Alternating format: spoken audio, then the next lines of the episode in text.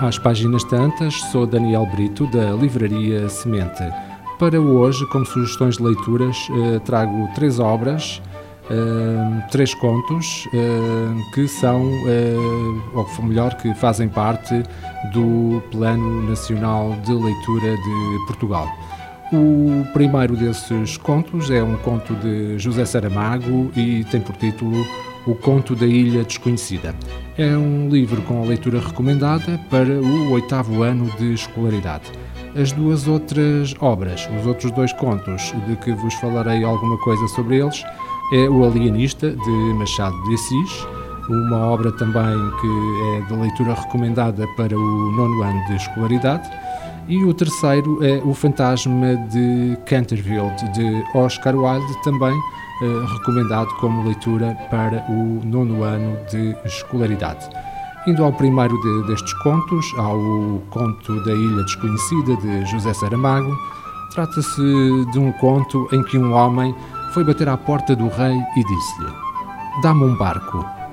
Situado num tempo e num espaço indeterminados, a história do homem que cria um barco para ir à procura da ilha desconhecida promete ser a história de todos os homens que lutam contra as convenções em busca dos seus sonhos e de si próprios.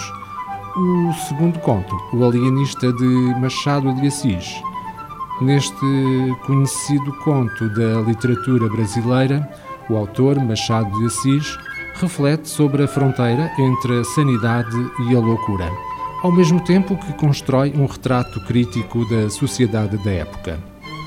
Quando o Dr. Simão Bacamarte, médico psiquiatra, homem da ciência, constrói um asilo em Itaguaí, nada faria prever os acontecimentos que lhe sucederam.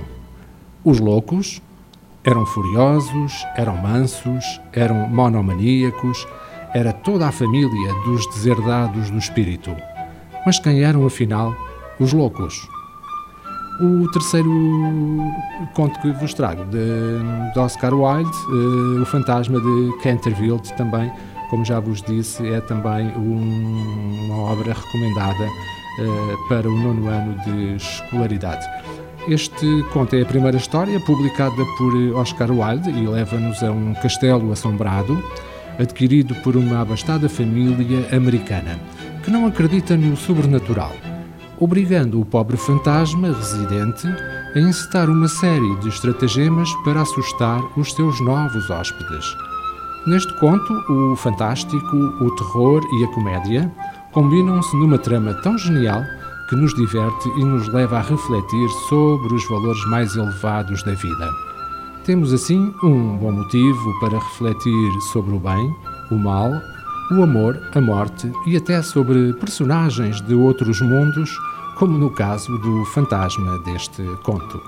As nossas eh, sugestões: três contos, o conto da Ilha Desconhecida de José Saramago, o Alienista de Machado de Assis, o Fantasma de Canterville de Oscar Wilde, todos com edição da Porto Editora.